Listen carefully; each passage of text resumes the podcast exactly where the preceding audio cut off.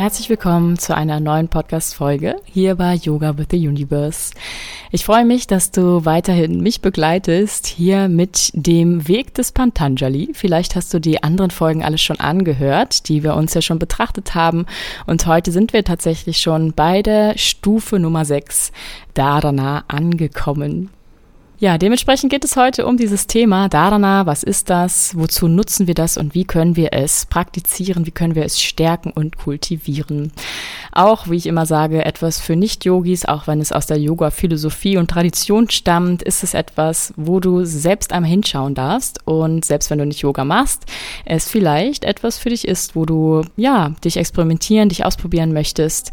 Letztendlich ist es ja auch für welche gedacht, die sich mit Meditation beschäftigen möchten. Da braucht man gar nicht jetzt Yoga physisch betreiben, denn Dharana ist in der Tat das erste von diesen Stufen, was sich noch genauer mit der Meditation beschäftigt. Dharana und die zwei anderen Stufen, die siebte und die achte, also Dhyana und Samadhi, diese drei zusammen, die bilden auch sogenanntes Samyama, die meditative Versenkung. Das heißt, Dharana ist der Einstieg in die meditative Haltung oder die Vorbereitung darauf, in die Meditation tief eintauchen zu können. Es wird oft übersetzt als Konzentration oder auch die Sammlung, die Sammlung des Geistes auf einen fixen Punkt oder auf ein Objekt, damit wir nicht abgelenkt sind, sondern ganz fokussiert, zentriert sind und reintauchen können in die Innenwelt oder Anderswelt. ja, und es ist anders gesagt auch einfach die willentliche Lenkung der Aufmerksamkeit auf eine bestimmte Sache oder ein bestimmtes Objekt. Dieses Objekt kann außerhalb von dir physisch gesehen liegen oder innerlich von dir. Äußerlich wäre ganz klassisch das Beispiel eine Kerze bzw. das Kerzenlicht. Du kannst auch eine Figur jeder Art, vielleicht ein Talisman nehmen, auch ein Bild oder ein Kristall, eine Blume. Es kann wirklich jeglicher Gegenstand sein, der vielleicht nicht allzu komplex ist, damit er dich nicht ablenkt, sondern wirklich zentriert, aber es kann ein Fokusobjekt sein jeglicher Art kann auch etwas, was gar nicht physisch greifbar ist, sein, zum Beispiel ein Punkt an der Wand oder auf dem Boden oder auch ein Körperteil von dir selbst. Also es gibt oft zum Beispiel im Kundalini auch Meditation, wo du die Daumen vor dir hältst oder die Lücke zwischen den Daumen, wenn du die zusammennimmst, da durchschaust. Es kann jegliche Art von Fokus außerhalb sein, in die Ferne blicken zum Beispiel. Und innerlich wäre das zum Beispiel das dritte Auge, ganz klassisch, oder das Herzchakra, vielleicht auch der Herzschlag, die Atmung. Oder aber du nutzt innerlich ein Mantra, zum Beispiel im Kundalini gibt es auch wieder da ganz viele Meditationen, die ein Mantra innerlich wiederholen oder sogar singen als Fokus, dass du den Geist ja auf ein bestimmtes Objekt, in dem Sinne ein nicht materielles Objekt lenkst und dadurch den Geist beschäftigt hältst. Das heißt, bei Dharana richten wir unseren Geist vollkommen auf dieses eine Objekt, egal ob innerlich oder äußerlich oder du auch vielleicht verschiedenstes kombinierst und werden dadurch durch stetige und langanhaltende Konzentration auf einen Punkt mehr in die Versunkenheit gelenkt oder lenken uns selbst dadurch. Genau, dazu ist Dharana da, als Vorstufe dahin, dass wir nämlich danach Diana erreichen, da kommt ja eine eigene Podcast-Folge noch drüber, dass wir in die vollkommene Versunkenheit abtauchen. Letztendlich langfristiges Dharana führt automatisch irgendwo zu Dhyana, der siebten Stufe dann. Ich finde, Dharana, wenn man das mal so vergleichen möchte auf praktische Art und Weise, das fühlt sich so an, wie wenn du in etwas eintauchst, wo du gar nicht merkst, wie die Zeit vergeht. Wenn du zum Beispiel deinem Hobby nachgehst oder künstlerisch aktiv bist, wenn du vielleicht auch Extremsport machst und dann voll fokussiert bist auf dein Ziel oder aufs Gewinnen, wenn du ein Thema hast, was dich besonders interessiert und das eine Zeit lang machst, dass du so da reintauchst, dass du gar nicht mehr weißt, wo du bist, wer du bist und wie viel Uhr es ist sozusagen. Und diesen Status haben wir als Kinder auch sehr oft, wenn wir ganz einfach vollkommen im Hier und Jetzt sind und zum Beispiel spielen mit Leuten, also mit anderen Kindern, wenn wir auf dem Spielplatz sind und die Welt um uns vergessen. Genau, es ist das, wo wir ganz reintauchen und der Übergang dann zu dieser völligen Versunkenheit Diana. Also die Beispiele, die ich eben genannt habe, treffen auch auf Dhyana zu. Es ist also ein fließender, schwimmender Übergang zwischen Dharana und Dhyana, diesen zwei Prinzipien. Dharana, nur nochmal so zur kurzen Wiederholung, ist die völlige Konzentration auf ein Objekt und Dhyana ist die völlige Versunkenheit, die daraus entsteht. Ja, nicht, dass du hier schon verwirrt bist am Anfang. Genau, warum praktizieren wir also Dharana, hatte ich eben schon erzählt, um unseren Geist so fokussiert zu halten, dass er nicht anfängt, über etwas anderes nachzudenken, dass er nicht etwas, was uns sowieso beschäftigt, den Tag über aufgreift, Gedanken nachgeht, sondern dass wir etwas anderes haben, wo wir ihn mit beschäftigen können und somit Ablenkung vermeiden bzw. minimieren. Bei diesem Stichwort Ablenkung vermeiden erkennen wir den Zusammenhang vielleicht auch mit den anderen Prinzipien davor, also vor allem Asana, Pranayama und Pratyahara, die auch alle geholfen haben, den Geist zur Ruhe zu bringen. Asana auf körperlicher Art und Weise, Pranayama auf der auf der Prana-Ebene, also der Atmung, der Energielenkungsebene und Pratyahara dann auf der Sinnesebene. Dharana wäre dann auf der innerlichen mentalen Ebene, könnte man sagen. Also alles dazu da, Ablenkung zu minimieren, sich zentrieren und dann in der Meditation ganz tief eintauchen zu können. Denn letztendlich, was verhindert gute, langfristige, effektive Meditation?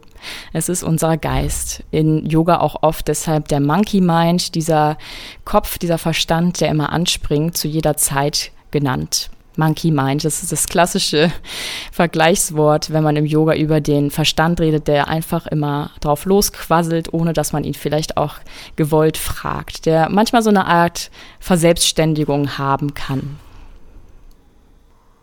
Wenn du also schon meditierst und deine Meditationspraxis vertiefen möchtest, dann ist Dharana wirklich etwas, was du dir näher anschauen kannst, wenn du möchtest. Denn ich habe es eben schon kurz erwähnt, ich finde persönlich, dass Dharana es erst ermöglicht, wirklich tiefer und länger in der Meditation zu verbringen, ohne dass man in Gedanken abschweift. Und wenn du dir immer wieder das gleiche Fokusobjekt nimmst, dann wird es dir auch einfacher fallen, dieses, diesen Fokus zu halten. Also es ist klar, wenn du dir ein Fokusobjekt nimmst, dass nicht auf Anhieb der Fokus über diese ganze Zeit, die du meditierst, da ist. Nehmen wir an, du hast ein Kerzenlicht, dann hast du vielleicht irgendwas im Auge. Sowieso, wenn die Augen offen sind, bist du vielleicht abgelenkt, wenn irgendwas vor dem Fenster, was dahinter liegt, vorbeihuscht. Also du bist anfälliger dann dafür, dass sich doch wieder der Geist verselbstständigt. Und deshalb ist etwas, was finde ich sowieso, was innerlich liegt und was immer bei dir ist, das am praktischsten, was dir hilft, den Fokus beizubehalten. Also deshalb das ganz klassische, der Atem ist wirklich eines der einfachsten und hilfreichsten Tools, wie ich finde. Wenn du dich zum Beispiel auf diesen Atem bei deiner Nasenspitze, also das Einatmen und Ausatmen durch deine Nasenlöcher konzentrierst und dort auch innerlich den Blick hinwendest und das über eine Zeit immer wieder, dann wirst du auf jeden Fall den Fokus immer mehr auf diesen Punkt halten können und dadurch deine Gedanken im Griff sozusagen haben und länger meditieren können. Ich meine mit länger nicht, dass es unbedingt darum geht, dass es länger sein muss, aber aus Erfahrung ist es so, dass je länger du meditierst, desto mehr wirst du in dich reinkommen können oder in diese Anderswelt, da wo es Zugang zu subtilen Energien gibt einfach. Also du wirst ein reicheres Innenleben haben, wenn du länger meditierst, wie ich finde, als wenn du nur fünf Minuten meditierst. Ganz einfach auch, weil der Geist eine Zeit braucht, je nachdem auch, wie sehr du beschäftigt bist damit, ob du eher so ein Kopftyp oder ein Gefühlstyp bist, ob du ja vielleicht vorher irgendwas hast, wo du dich drüber aufgeregt hast. Ja, viele Faktoren, die da reinspielen, wie leicht du in diesen Zustand kommst, dass du überhaupt das Gefühl hast, zu meditieren und nicht einfach da zu sitzen in der Stille und Gedanken am Kreisen zu haben. Ja, viele Menschen, die mit der Meditation anfangen, ist es nun mal so, dass diese Leute sich hinsetzen in der Stille mit dieser Intention, vielleicht eine geführte Meditation anmachen, weil sie erstmal irgendwo einen Richtwert brauchen, aber dann trotzdem die Gedanken sich einschalten.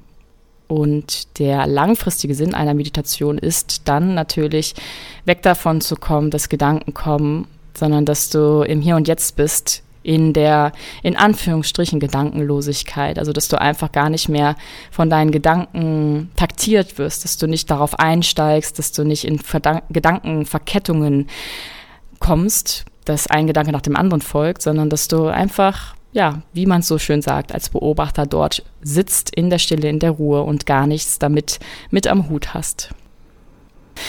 Also wir können Dharana vor allem intensivieren und ausüben, wenn wir uns ein Objekt aussuchen, was wir immer haben, immer das gleiche Objekt, wenn wir es über die Zeit immer wieder praktizieren.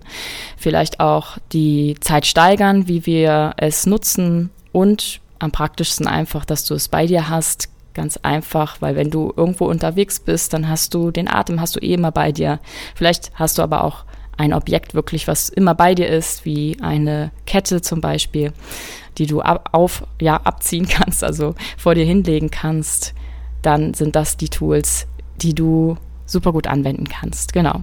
Und ansonsten gibt es noch ein paar andere Dinge, die, wie ich finde, daran fördern, die wir jenseits der Meditation machen können. Und die möchte ich dir jetzt noch einmal mitgeben. Und zwar ist das einmal einfach die Aufmerksamkeit schulen im Alltag. Dass wir zum Beispiel jemanden ganz aufmerksam zuhören oder dass wir ganz präsent beim Essen sind, dass wir ganz präsent bei der Tätigkeit sind, die wir gerade machen, ist auch verknüpft mit dem Begriff Achtsamkeit oder Achtsamkeitspraxis.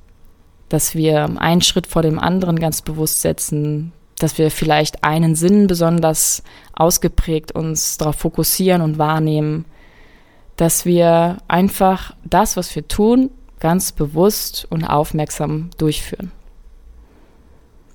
Das ist das eine, Aufmerksamkeit und Achtsamkeit praktizieren. Noch eine Sache, die mir besonders hilft, ist Stille und Alleinsein. Stille ist vielleicht nicht immer so einfach, ich selbst persönlich bin sehr, sehr hellhörig und habe selbst bei dieser Podcast-Episode hier ja, mehrfach irgendwo auch mit Themen mich auseinandergesetzt, unbewusst der Nicht-Stille, also mit Geräuschen von draußen, weil ich gefühlt jedes Geräusch hier durch diesen Kopfhörer höre. Ja, generell ich auch, ja, darauf achte, dass es einfach eine Qualität für dich hier hat und ja, ich dann trotzdem irgendwo immer wieder was höre, was vielleicht ein anderer nicht hören würde. Und deshalb ist vielleicht auch für dich Stille ein, ein Thema, was dir hilft, besonders gut abzutauchen in der Meditation. Ich selbst habe auch oft Kopfhörer, nicht Kopfhörer, sondern Ohrenstöpsel, ja, Ohrenstöpsel drin, dass ich da noch mal ein bisschen mehr isoliere. Oder aber es gibt auch Momente, wo, wenn ich keine mit dabei habe, ich einfach mir vornehme, genau dann mich darauf zu fokussieren, dass ich den Hörsinn zurückziehe, also Pratyahara für den Hörsinn praktiziere. Ja, Alleinsein war das zweite Stichwort hier in der gleichen, in dem gleichen Atemzug. Alleinsein ist auch etwas, was dir hilft, zu meditieren. Also klar, es gibt auch Gruppenmeditation und die Energie ist einfach anders. Wenn alle in diesem meditativen Zustand sind, ist das auch etwas Wunderschönes, weil sich manchmal einfach Energien verbinden und zusammen etwas bewirken können. Also sehr viel Energie freisetzen können. Gerade Herzmeditation zum Beispiel.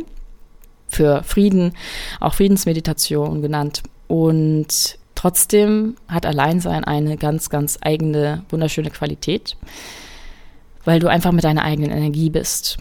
Und wenn du feinfühlig bist, sensibel bist, dann wirst du, sobald jemand im Raum ist oder näher ist, diese Energie spüren und vielleicht dann eben abgelenkt werden, weil du die Energie spürst oder auch wenn du sogar so feinfühlig bist, die Emotion hinter dieser Energie oder die, die Essenz dieser Energie.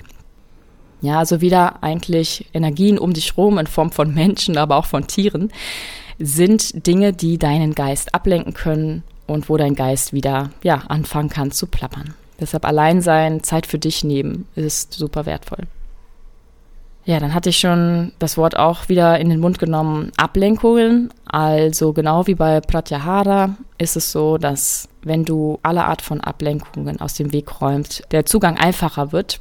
Leeres Zimmer, weiße Wand, nicht so viel Deko zum Beispiel oder du hast immer denselben Ort irgendwo außerhalb deiner Wohnung, weil vielleicht mit deiner Wohnung oder deinem Haus oder dem Ort, wo du lebst, ja, du verschiedenste Dinge noch mit verknüpft hast, wie eben Emotionen, Arbeit vielleicht, Beziehungen, Partnerschaft, Kinder, was auch immer, was immer mitschwingt in dem Feld, wenn du in diesem Raum sitzt. Und deshalb ist es auch manchmal sehr, sehr wertvoll, wenn du einfach andere Orte hast, wo du meditieren kannst, wo du Dharana finden kannst. In der Natur zum Beispiel, Kraftorte, ein wunderschönes Beispiel.